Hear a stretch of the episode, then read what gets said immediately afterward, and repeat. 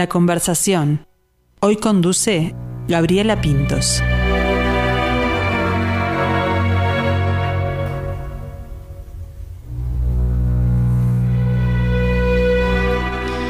Si sos o fuiste estudiante y elegiste realizar una investigación para obtener tu título, seguramente pasaste por ese complejo momento de defender tu tesis.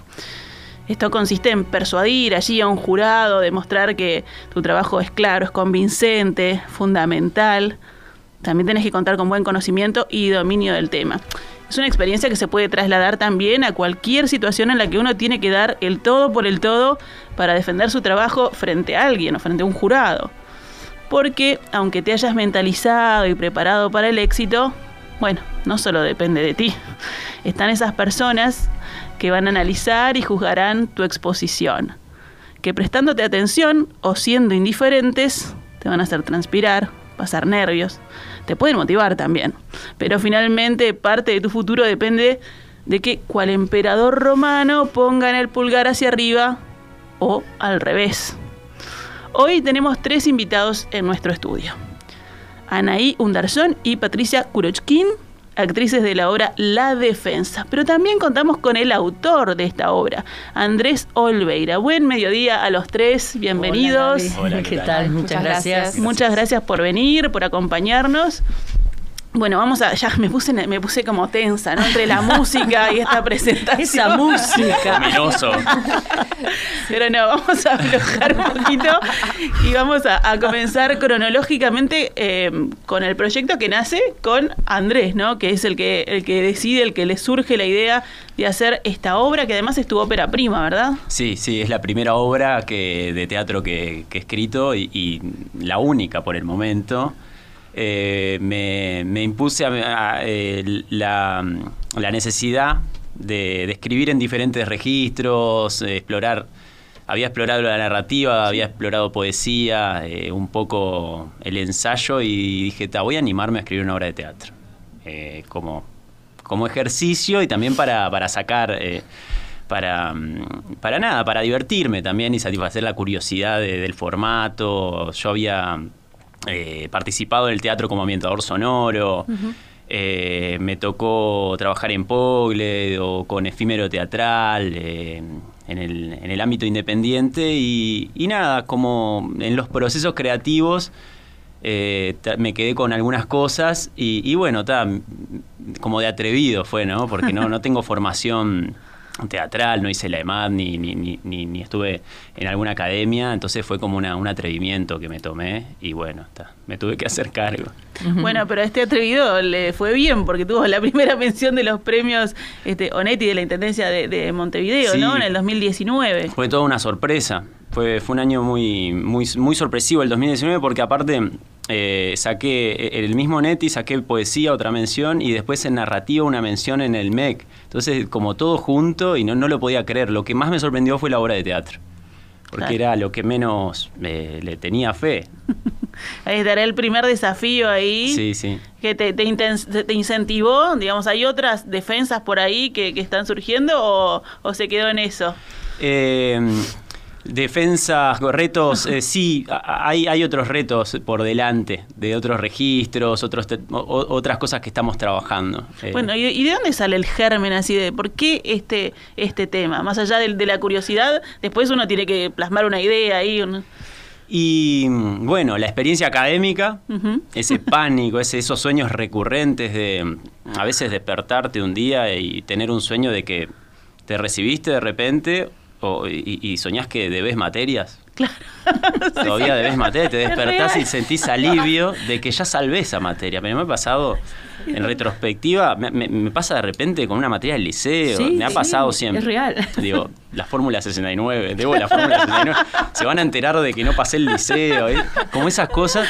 Y, pensé como en eh, no, mi, mi, carrera no, no, fue con defensa de tesis, pero me imaginé la situación, porque en sí, eh, en, el, en, el, ambiente académico está, está un poco. Yo soy bibliotecólogo y presenté una, un, trabajo de grado nomás. Mm.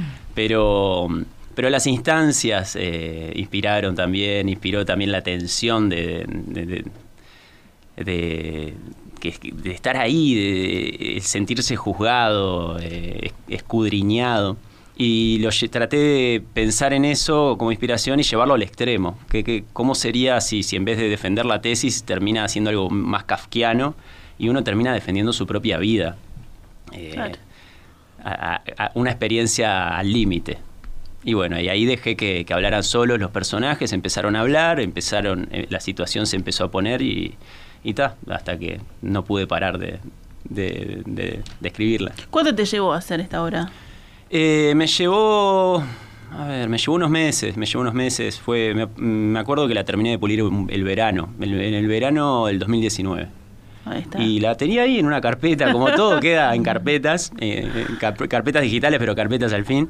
Y a mitad de año la mandé a Lonet y, eh, y, pero me acuerdo de terminar de pulirla en el verano. En trabajo muy solitario de biblioteca en el verano y aproveché para pulir ahí. Estaba estaba trabajando y, nada, tenía un momento de quietud muy grande.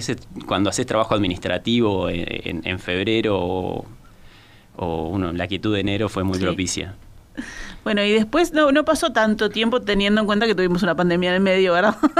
Eh, para que se llevara al escenario, ¿no? Y si eso, que estaba en una carpeta ahí guardada, después, bueno, lo vamos a mandar a ver qué me dicen.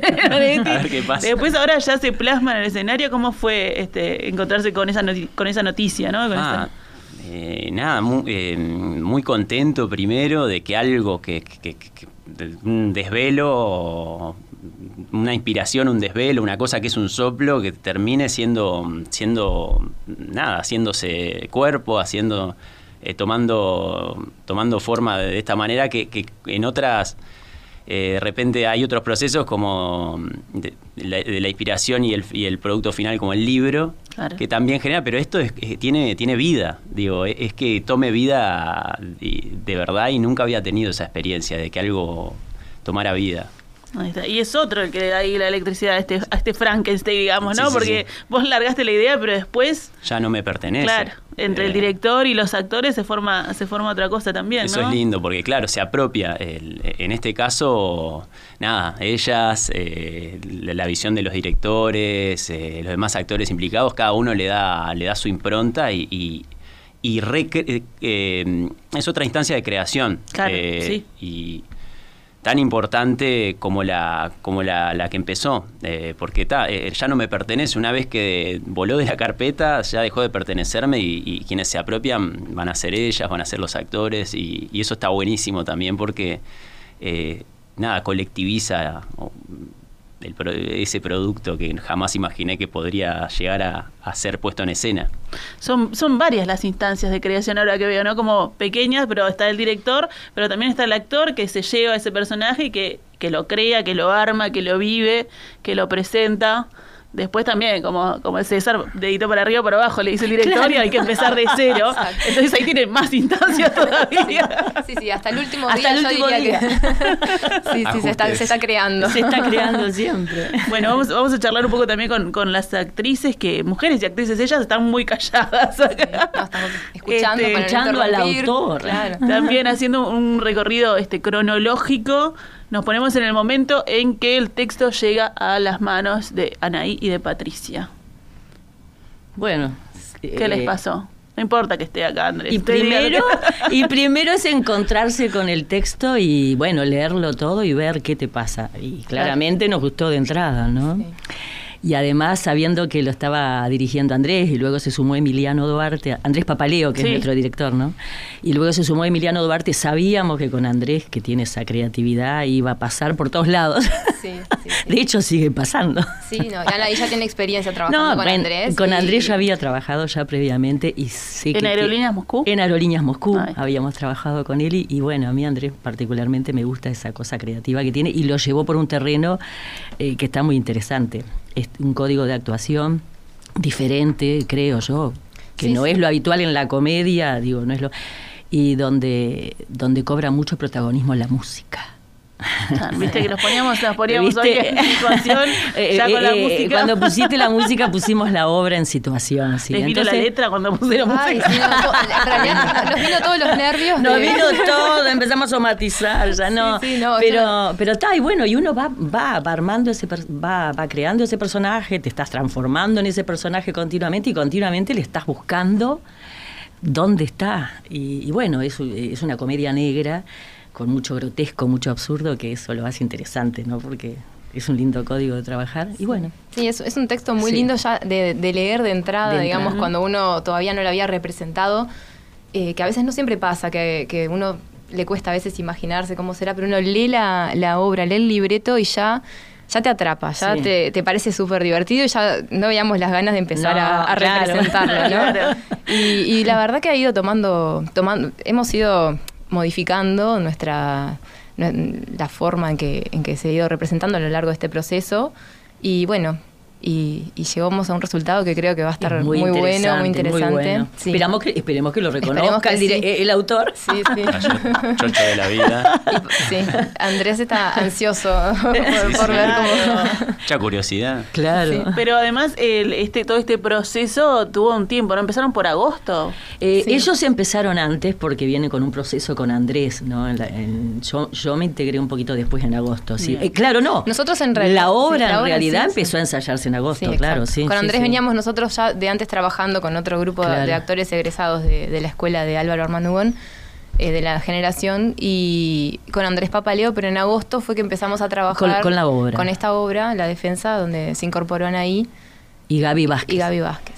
Eh, que son, digamos, compañeros actores que... Actrices invitadas. Actrices, Ay, actrices sí, Exactamente. ¿Cómo suena? Porque todos tienen marquesina acá también. Ah, sí. bueno, y como decían recién, cuentan además con dos directores, Andrés Papaleo y Emiliano, Duarte. ¿Y cómo es eso? Es, eh, eh, digo, nosotros hicimos todo el, proceso inicial, lo hicimos con, con Andrés, y luego se sumó Emiliano, y bueno, y siempre es un aporte positivo, porque, ¿no?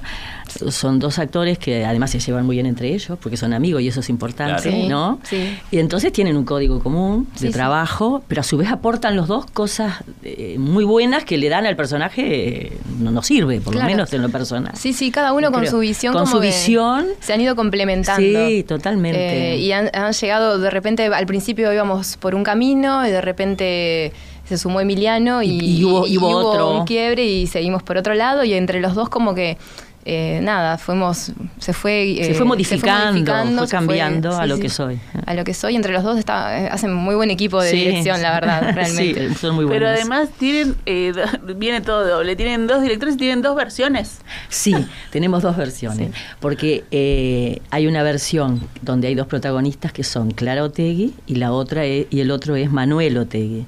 Entonces, una versión va un día y otra otra. Los miércoles va Manuel Otegui y los jueves va Clara, eh, Clara Otegui, perdón. y ta, es así, son dos versiones diferentes. Son dos versiones diferentes porque eh, la cantidad de personajes que tiene el, la obra en sí eh, es menor de la cantidad de actores que son. Entonces nos dividimos, hay algunos actores que van a estar los miércoles y los jueves y otros van a estar solo los miércoles o solo los jueves. Y lo interesante de esas dos versiones es que, bueno, cómo de una misma obra, ¿no? de un mismo libreto, se puede interpretar de dos formas distintas. porque si alguien va el miércoles y va el jueves, va a haber dos, cosas, eh, dos cosas distintas. Es verdad, es verdad. Es lo mismo, pero distinto. ¿Y, ¿Y, en la mente del actor era, era Manuel o era Clara? ¿Qué era? Eh, me, me, gusta, me gusta que, tenga. Será un compromiso decirlo. Porque aumenta, aumenta exponencialmente. Yo pensé en, una protagonista, eh, así surgió, pero también me, me, gustó la, la posibilidad de, de nada, ya, la, sorpresa de que sea interpretado y aparte que aumente exponencial, eh, que, sea doble la apuesta, es como ver dos obras Está bueno. Eh, eso también me, me encanta y, que tenga esos cambios que la verdad que no veo la hora de, verla. Van a, van a, tener un espectador seguro en las dos funciones. Sí, claro. que va a estar ahí, primera fila, capaz que la segunda. en la segunda. bueno, y, y, además, este, cuéntenos de sus personajes, ¿no? Porque no hablaron de todo este trabajo cuéntanos de sus personajes sin, sin, decir sin demasiado. Sin spoilear. Como sin spoilear, como dicen los chicos. dicen Porque los- ya ese término que me lo tuve que aprender. Sin quemar, Sin decía. Claro. quemar, no, no. Bueno, mi personaje es Pocha. Yo soy Pocha, entonces voy los miércoles y los jueves porque es un personaje que está en Pocha. ambas versiones. Y bueno, Pocha es un personaje un poco, el autor debe tenerlo bien claro. es un personaje. personaje, Qué Pocha. personaje, bueno, pero está, está lindo de trabajar. Como actriz es todo, es todo un desafío y, y es, y es lo que tiene de lindo la comedia, ¿no? Que, que uno, digo, indudablemente que el actor siempre tiene que jugar arriba de la escena y llevar la verdad al extremo, pero creo que la comedia te permite jugar. ¿No? Y sobre todo cuando, cuando trabajas en este caso como, como llevándolo al absurdo, eh, eh, al absurdo, perdón, te permite esa cosa de, de- de, ¿no? De sacar y jugar y bueno, a mí me encanta. Te Es- permite y te obliga también, ¿no? Me Tenés que jugar obliga. con tus límites. Tenés que jugar Claro. con tus límites, pero acá eh, lo estamos llevando al límite. porque Pocha? porque poquito, Pocha, ¿no? no, te puedo contar lo de Pocha, no. Si quieren ver a Pocha, vayan el miércoles 11, mier- jueves 12 o todos los miércoles y jueves de mayo y, junio. Muy bien, bien. Bien, Eso si quieren es ver a. Pocha. Ah, claro. No, pero es un personaje que me encantó. Me Sí. encantó. Y por acá. Y bueno, el mío, yo soy, eh, bueno, Clara Otegui, soy la que defiende la tesis el día jueves, los días jueves. Eh, la verdad que es un personaje muy, muy lindo, muy divertido de hacer. Y, y bueno, no puedo decir mucho para no, no quemar, ¿no? Lo Pero- único que podemos decir, sí, es que somos madre e hija. Sí. Eso sí lo Ah, podemos decir, Pocha. porque eso no. Pocha tiene la camiseta puesta, entonces sí, sí, sí. Este, es un, es un personaje, bueno, sí, interesante de, de- de llevar a cabo, divertido, como todos lo- los personajes de la obra que realmente este, están muy, muy bien, muy bien presentados, digamos. Cada bueno, uno en su- en su rol, por Exactamente, sí, sí, sí, sí. Y bueno, ¿y cómo está conformado el elenco? Y bueno, so- el elenco, de, te digo, de una versión. Sí. Está el, el tribunal de doctores, que son cinco doctores que, están bueno, evaluando la tesis. Está Clara Otegui o Manuel Otegui, dependiendo si es miércoles o jueves, def- defendiendo ¿no? el, el- el estudiante. Y después, bueno, se presentan un par de personajes más este, que aparecen en, en el medio de la escena. Dos, cuatro personajes más. Eh, bueno, Pocha, que aparece este, en un momento, eh, aparece otro Juan Carlos. Y después un par Al más. final, un par de Al final, personajes. un par de personajes interesantes, Interesantes que, de ver. que, se aparece- que están al final de la obra. Que está bueno. Que que crear, crear esa expectativa que está bueno. Sí, todo es expectativa. Ah, no, claro, no, ¿viste? pero, pero, pero sí, porque Se van las actrices y Andrés Campa- me va a contar cómo es la Ah, obra. te Campaña la de contamos, expectativa. te la contamos off the record. En la pausa. en la pausa. Ahí va. Ahí está, bueno. Y, eh, ¿Y cómo se siente con que estamos a un par de días nomás del estreno? Mm, Yo ya estoy Decía somatizando. Ya estoy con dolor de garganta. Se palpita. Se palpita, es tan lindo. sí. Son Sí. esos nervios, ¿viste? Que Sí. estás ahí, que, que vos decís, no los tengo que controlar, los tengo que controlar, pero nunca lo controlás. Y que cuando estás por salir a escena vos decís, ¿quién me mandó? Qué mal que la estoy pasando. ¿Qué mal la ¿quién estoy pasando? ¿Por qué dije que me gusta actuar?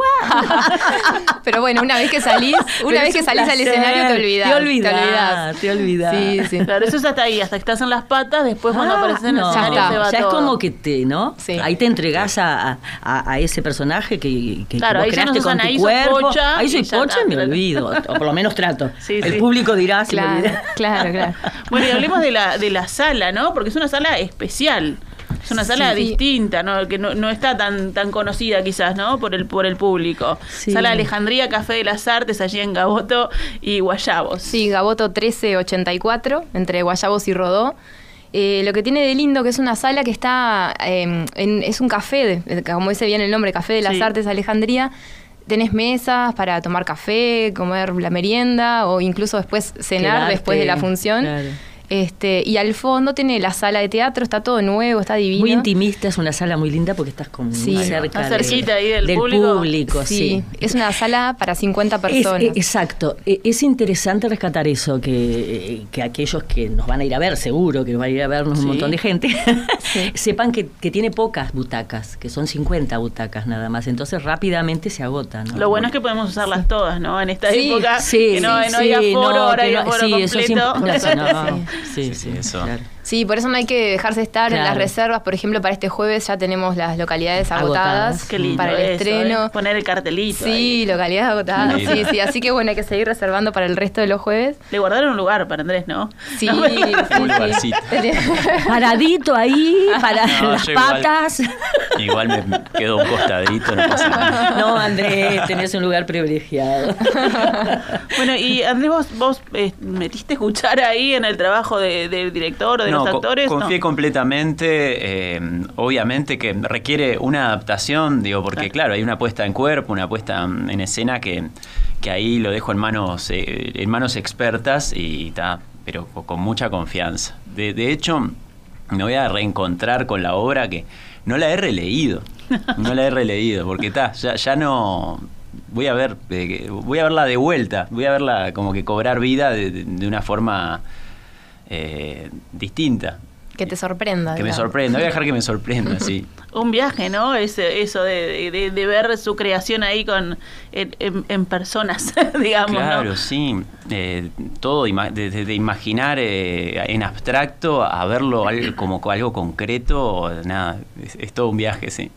Y me decía, este Patricia, son eh, menos personajes que los actores que había, pero igual son un montón de personajes. Sí. O sea que hay un elenco grande ahí trabajando. Un, un trabajo de equipo que no solo queda en el elenco y en los directores, sino que también está escenografía, vestuario y demás, ¿no? Claro, precisamente eh, está, bueno, eh, como directores Andrés Papaleo e Emiliano Duarte, asistente de dirección, que a su vez es el musicalizador, que, hay que rescatar que la música, bueno, creo que ya lo dijimos, pero es muy importante porque es como un actor más dentro de la obra. Y luego está la vestuarista, Giovanna Fonseca. Eh, no dijimos que el nombre de Fernando. Fernando de la Rosa. Perdón, Fernando, perdón. Fernando de la Rosa. Ahí está. Eh, que también es un compañero que, que, ha, eh, que, ha, ido a la escuela de actor es actor y músico muy bueno, ahí está. Así que tiene una doble visión. Una doble visión, exacto.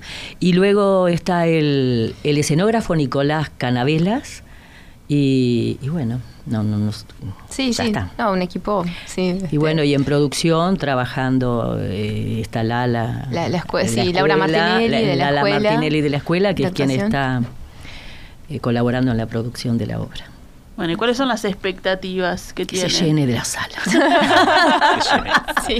no, no, primero que digo que, que, que, que podamos llevar y plasmar en la, en, la obra lo que el autor, aunque esté un poco desvirtuado, haya querido escribir. Pero no, yo creo que digo que, que lograr que esos personajes que los directores trabajaron durante todos estos meses realmente y que nosotros trabajamos muchísimo, ¿no?